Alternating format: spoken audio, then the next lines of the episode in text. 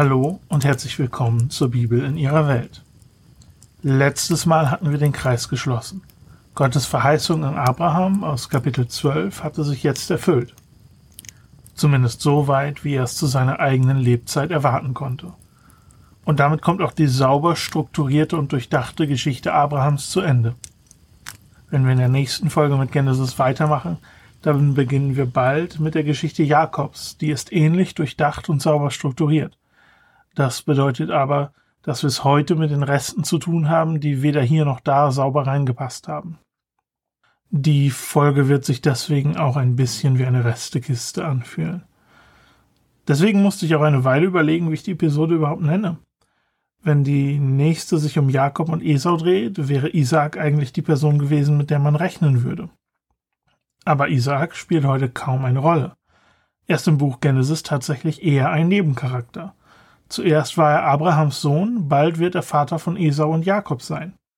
Aber viel mehr gibt es über ihn darüber hinaus nicht zu sagen.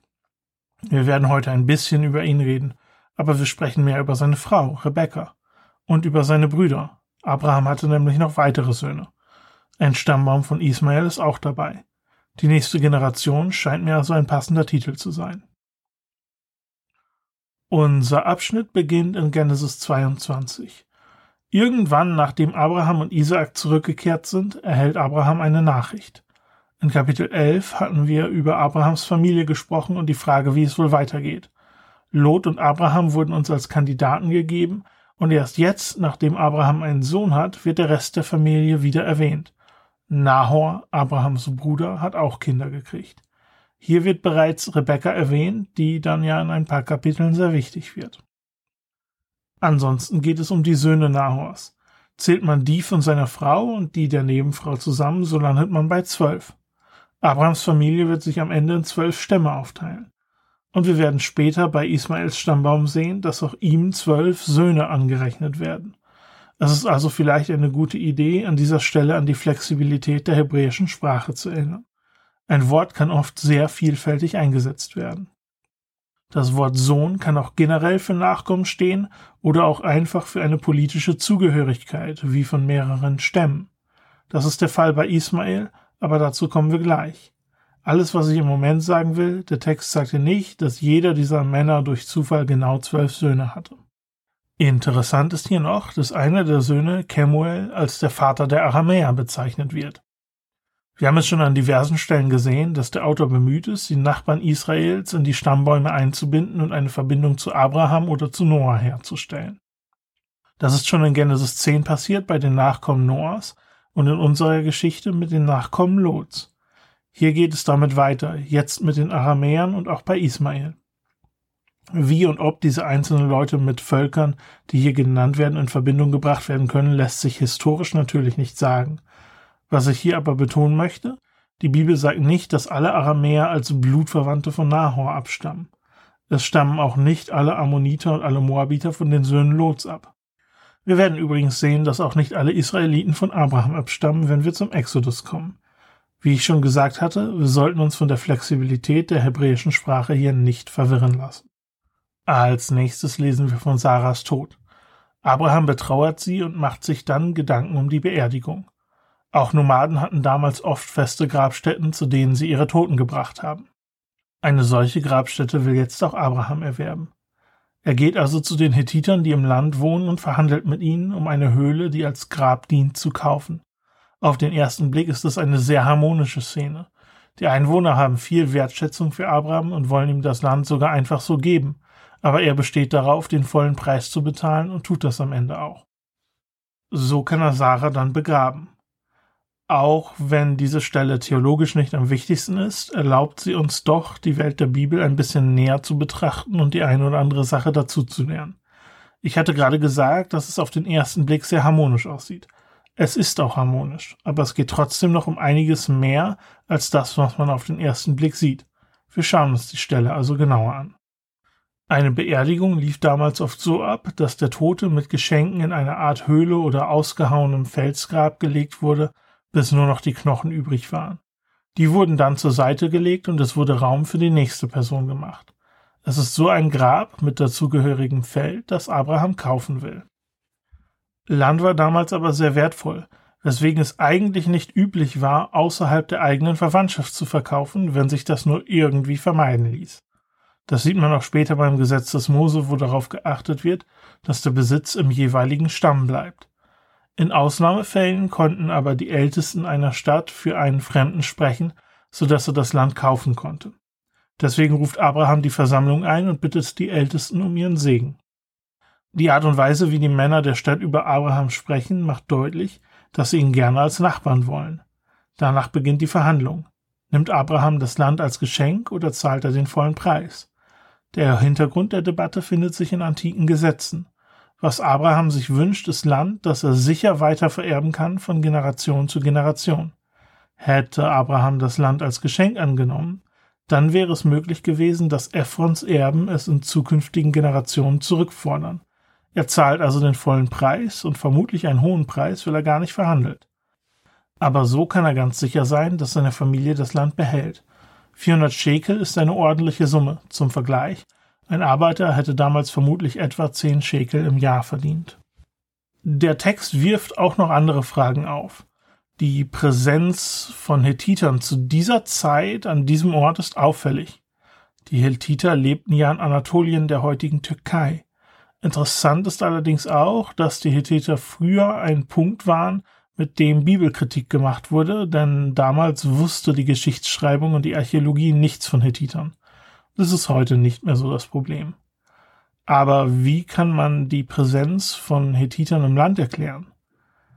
Die Namen und das Verhalten der Leute macht üblich, dass sie gut integriert sind. Sie wirken eher wie Kanaanäer.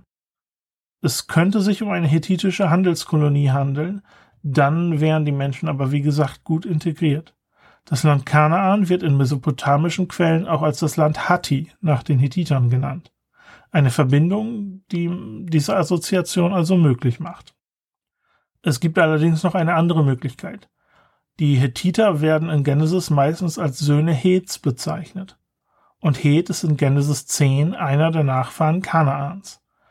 Es besteht also die Möglichkeit, dass es sich hier um eine kanaanäische Volksgruppe handelt, die dort im Land lebte und die mit den Hethitern in Anatolien nichts zu tun hatte. In jedem Fall kauft Abraham das Land und beerdigt dort Sarah. Es ist das einzige bisschen Land, das Abraham zu seiner Lebzeit besessen hat. Weiter geht es dann mit Abraham, der inzwischen sehr alt geworden ist. Es gibt noch eine letzte Sache, die er tun kann, um sein Erbe sicherzustellen, eine Frau für seinen Sohn finden. Er selbst ist aber scheinbar zu alt, um sich nochmal auf die Reise zu machen. Deshalb lässt er seinen obersten Diener, der seinen Haushalt verwaltet, kommen und nimmt ihm einen Schwur ab. Er soll gehen und eine Frau für Isaak finden. Dafür erhält er genaue Anweisungen. Die Frau soll aus der Verwandtschaft Abrahams kommen. Er hatte ja kürzlich erst gehört, dass Nahor Kinder hat. Der Diener ist besorgt, dass die Frau nicht mitkommen will und plant im Notfall Isaak nach Mesopotamien mitzunehmen. Das kommt aber auf gar keinen Fall in Frage, sagt Abraham. Isaak soll in dem Land bleiben, das Gott ihm und seinen Nachkommen versprochen hat. Abraham ist sich sicher, dass Gott diese Unterhaltung segnen wird. Sollte es nicht klappen, dann ist der Diener nicht mehr an den Eid gebunden. Das Wichtigste ist aber, dass Isaak in Kanaan bleibt. Der Knecht macht sich also auf den Weg und kommt mit vielen beladenen Kamelen in der Stadt an und betet zum Gott seines Meisters. Wenn der seine Reise segnet, dann soll er ein Zeichen geben. Er will die Frauen, die an den Brunnen kommen, nach etwas Wasser fragen. Wenn es die richtige ist, dann soll sie nicht nur ihm etwas zu trinken geben, sondern auch von sich aus die Kamele tränken. Nach dem Gebet wird der Plan in die Tat umgesetzt. Er begegnet Rebekka, der Enkeltochter Nahors. Sie gibt ihm etwas zu trinken und tränkt auch gleich die Kamele. Nachdem alle getrunken haben, nimmt der Knecht Schmuck heraus und fragt, aus welchem Haus sie kommt und ob er dort unterkommen kann. Sie erklärt, wer sie ist und dass sie ihn unterbringen können. Er spricht darauf ein Dankgebet und gibt ihr Geschenke. Sie erkennt wiederum, dass es sich um einen Diener Abrahams, ihres Verwandten, handelt und lässt ihn einfach stehen. Sie läuft zu ihrer Familie, um sie wissen zu lassen, was passiert ist.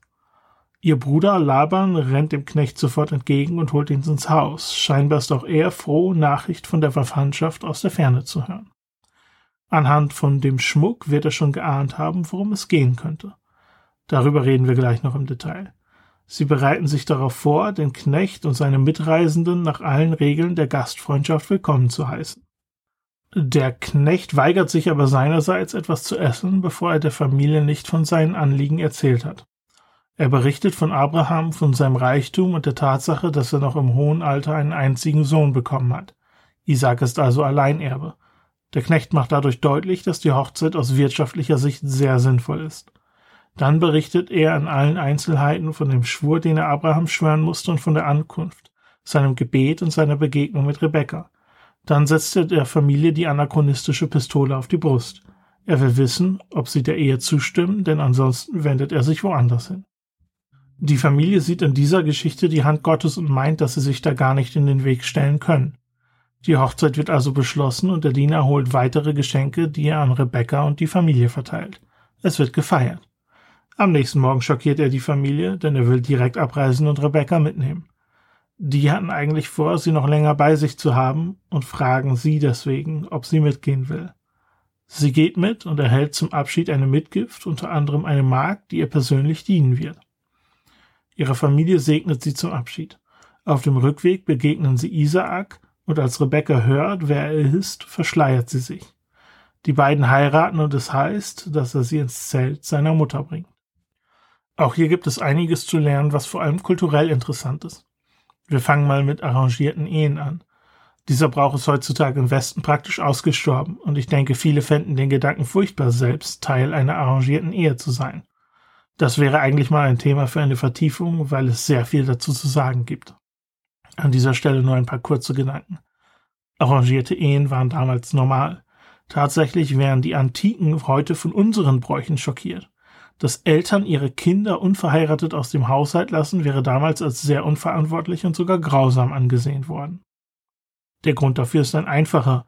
Die Ehe war damals noch etwas anderes. Heutzutage, so heißt es, heiraten wir aus Liebe. Damals wurde die Ehe noch anders betrachtet und war ein sehr pragmatisches Ding. Sie war dazu da, Familien zu verbinden oder Verbindungen zu verstärken. Sie war notwendig, um an Erben zu kommen. Und die waren die Altersvorsorge, sowohl im Alter hier auf der Erde als auch nach dem Tod. Aber die Ehe hat auch zum Schutz gedient. Man hat einen Partner, der einem mit dem Überleben helfen kann in einer gefährlichen Welt. Liebe war bekannt und war auch schön, aber war nicht so zentral wie heute. Sicherlich nicht der erste Gedanke, den Menschen damals hatten. Und Liebe konnte wachsen, auch in arrangierten Ehen. Wir sehen nachher, dass Isaak sie sehr liebt. Mein Eindruck ist, dass die beiden die wohl glücklichste Ehe unter den Patriarchen in Genesis hatten. Es ist auch bemerkenswert, dass das Paar auch bei arrangierten Ehen für gewöhnlich ein Mitspracherecht hat. Wir lesen in dieser Geschichte nichts davon, dass Rebecca gefragt wurde, aber der Diener hatte am Anfang der Geschichte die Befürchtung, dass sie diejenige ist, die nicht mitkommen will. Er hat nichts davon gesagt, dass die Familie sich dagegen stellt. Es kann also gut sein, dass Rebecca wirklich gefragt wurde und es hier im Text einfach nicht erwähnt wird. Ein zweiter Punkt, der Schwur. Abraham legt dem Diener mit dem Schwur eine schwere Verantwortung auf. Wer einen Schwur bricht, der setzt sich der Rache von Menschen und Göttern bzw. Gott aus.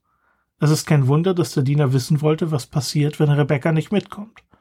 Oft ging dieser Schwur mit einer Geste einher, die auch eine thematische Verbindung zum Schwur hat. In diesem Fall wurde er gebeten, die Hand unter Abrahams Hüfte zu legen. Die Verbindung zum Nachwuchs ist naheliegend. Es fehlen uns aber die Parallelen, um sagen zu können, wie genau das abgelaufen ist. Drittens. Warum wollte Abraham unbedingt eine Frau aus der eigenen Verwandtschaft für seinen Sohn? Auch dieses Vorgehen ist in antiken Stammeskulturen nicht ungewöhnlich und wird Endogamie genannt. Das konnte aus religiösen Gründen passieren oder um die soziale Stellung zu bewahren. Aber das scheint hier nicht die Sorge zu sein. Wahrscheinlicher ist, dass es hier um kulturelle Gründe geht. Abraham wollte nicht, dass Isaak und seine Familie sich zu sehr an die kanaanäischen Bräuche anpassen. Er wollte, dass die Familientradition bewahrt wird.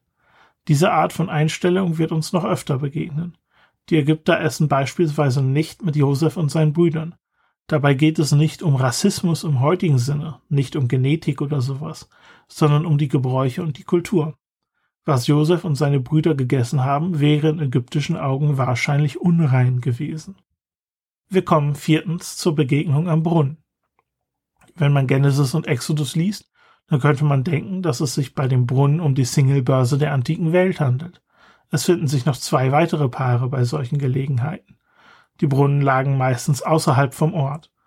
Bei den Temperaturen war Abend und Morgen die beste Zeit für die Frauen, das Wasser zu holen. Das hätten sie zum gegenseitigen Schutz in einer Gruppe getan. Es ist auch denkbar, dass Reisende den Brunnen verwendet haben, obwohl sie vermutlich um Erlaubnis gebeten hätten. Die Gastfreundschaft der damaligen Zeit hat es verlangt, dass man der Bitte auch nachkommt. Der Diener steht also dort und verwendet ein spontanes Orakel, um den Willen Gottes zu erfahren. Das lief in Form von einer Ja-Nein-Frage. Dabei war die eine Option wahrscheinlich und wurde mit Nein identifiziert, die andere sehr unwahrscheinlich und wurde mit Ja identifiziert. Kurz gesagt, dass eines der Mädchen von sich aus die Kamele tränkt, ist ungewöhnlich. Es gibt Schätzungen, nach denen Rebecca für jedes Kamel acht bis zehn Krüge hätte schöpfen müssen. Das war also richtige Arbeit. Diese Art von Orakel war in der Antike nicht ungewöhnlich. In Israel bekam der Hohepriester zwei Lose, die ihrerseits für Ja und Nein standen. Das ist die einzige Form von Orakeln, die in Israel erlaubt war. Fünftens, die teuren Geschenke, die der Diener verteilt. Auch das war nicht ungewöhnlich. Bei einer Hochzeit wurden von beiden Familien Geschenke verteilt. Man beachte, dass viele der Geschenke an die Braut selbst gingen. Es wird ja heutzutage manchmal vorgeworfen, dass Mädchen bei arrangierten Ehen praktisch verkauft wurden. Eine ganz faire Betrachtung ist das vermutlich nicht. Sechstens. Die Familie wollte Rebecca nicht gehen lassen. Die Familie der Braut hatte eine hohe Verantwortung für den Schutz der Braut. Es wäre üblich gewesen, den Diener noch etwas dort zu behalten, um sicherzustellen, dass alles mit rechten Dingen zugeht. Als der Diener drängt, fragen sie Rebecca und sie ist dann bereit mitzugehen. Siebtens und letztens die Hochzeit. Rebecca verschleiert sich vor und während der Hochzeit. Schleier sind in der Antike weit verbreitet, werden aber nicht immer überall gleich verwendet. Es ist durchaus denkbar, dass Rebecca auch nach der Hochzeit eine Kopfbedeckung getragen hat, zumindest in der Öffentlichkeit. Sie gibt sich Isaak damit als seine Braut zu erkennen. Isaak nimmt sie nach der Hochzeit in das Zelt seiner verstorbenen Mutter. Sie übernimmt damit die Rolle Sarahs als das weibliche Oberhaupt der Familie. Es folgen noch ein paar kürzere Abschnitte, die wir schnell abhandeln können. Wir erfahren, dass Abraham nach Sarahs Tod noch weitere Kinder hatte durch eine Konkubine. Diese Kinder hätten kein Anrecht auf ein eigenes Erbe gehabt, es sei denn, dass Abraham sie zum Erben gemacht hätte. Ihr Status wäre der eines Sklaven gewesen, sie wären also Teil des Erbe gewesen. Abraham entlässt sie in die Freiheit und beschenkt sie, was damals eine großzügige Geste war. Damit sichert er aber auch Isaaks Status als Alleinerben weiter ab. Die Namen dieser Kinder und der Kinder im Stammbaum Ismaels, der folgt, sind mit Stämmen und Völkern aus der arabischen und syrischen Wüste verbunden. Midian ist der wichtigste dieser Namen. Die Kommentare vom Anfang dieser Folge über Nahors Nachkommen zählen auch hier. Zuletzt lesen wir, dass Abraham stirbt. Es heißt, dass er zu seinen Vorvätern gesammelt wird. Damit ist in diesem Fall nicht gemeint, dass er mit ihnen begraben wird. Er hat ja selbst eine neue Grabstätte gekauft. Es geht hier darum, dass er seinen Platz unter den Vätern einnimmt, auf die die aktuelle Generation zurückblickt und die ihrerseits ein Auge auf ihre Nachfahren haben, zumindest in dem Denken der Menschen damals. Damit können wir Abrahams Restekiste auch schließen. Beim nächsten Mal machen wir weiter mit Isaak und seiner Familie und wir lernen ein neues Paar von streitenden Brüdern kennen. Jakob und Esau. Davor habe ich aber noch eine kleine Überraschung für euch. Seit Monaten rede ich davon, dass ich an einer Folge über den großen Gilgamesch-Epos arbeite. Das Skript ist schon fertig und die Folge veröffentliche ich Mitte des Monats. Es geht also schon zwei Wochen weiter. Bis dahin wünsche ich alles Gute und bedanke mich mal wieder für jede gute Bewertung und Weiterempfehlung und natürlich vor allem fürs Zuhören. Bis zum nächsten Mal.